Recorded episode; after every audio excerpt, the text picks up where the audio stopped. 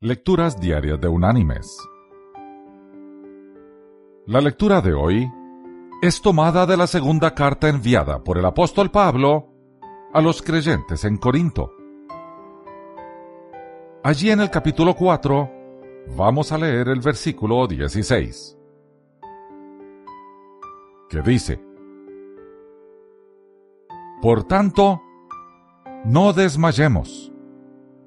Antes, aunque este nuestro hombre exterior se va desgastando, el interior, no obstante, se renueva de día en día.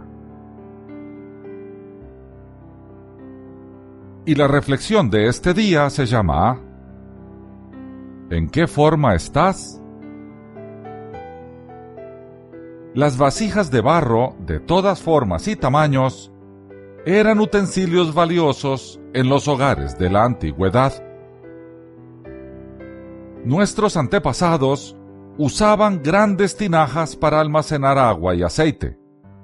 Empleaban cántaros para acarrear agua y frascos de terracota para guardar perfumes.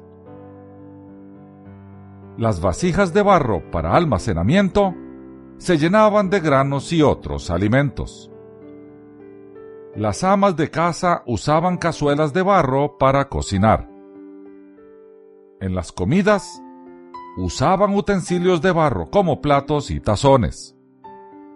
En la noche, iluminaban las casas con lámparas de barro.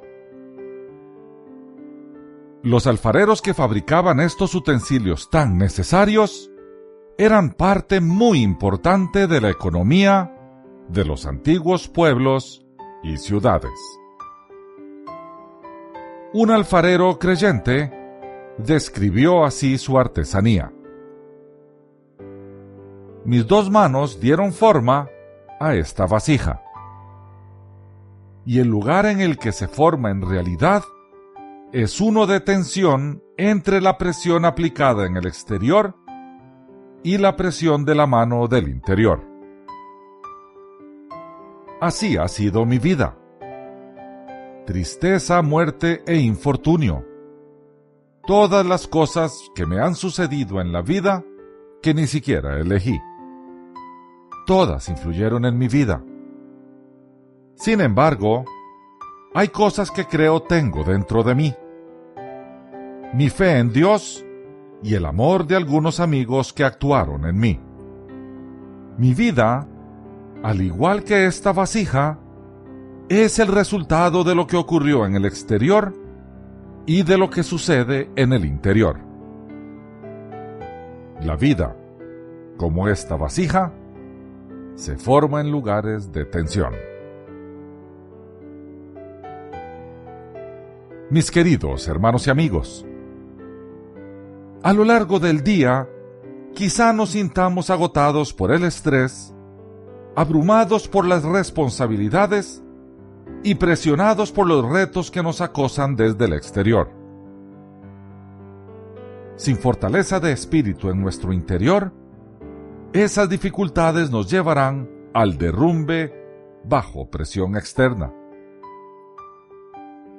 Alimentemos nuestro espíritu con las escrituras. Renovemos nuestro interior relacionándonos con nuestro Señor fortalezcámonos en Él.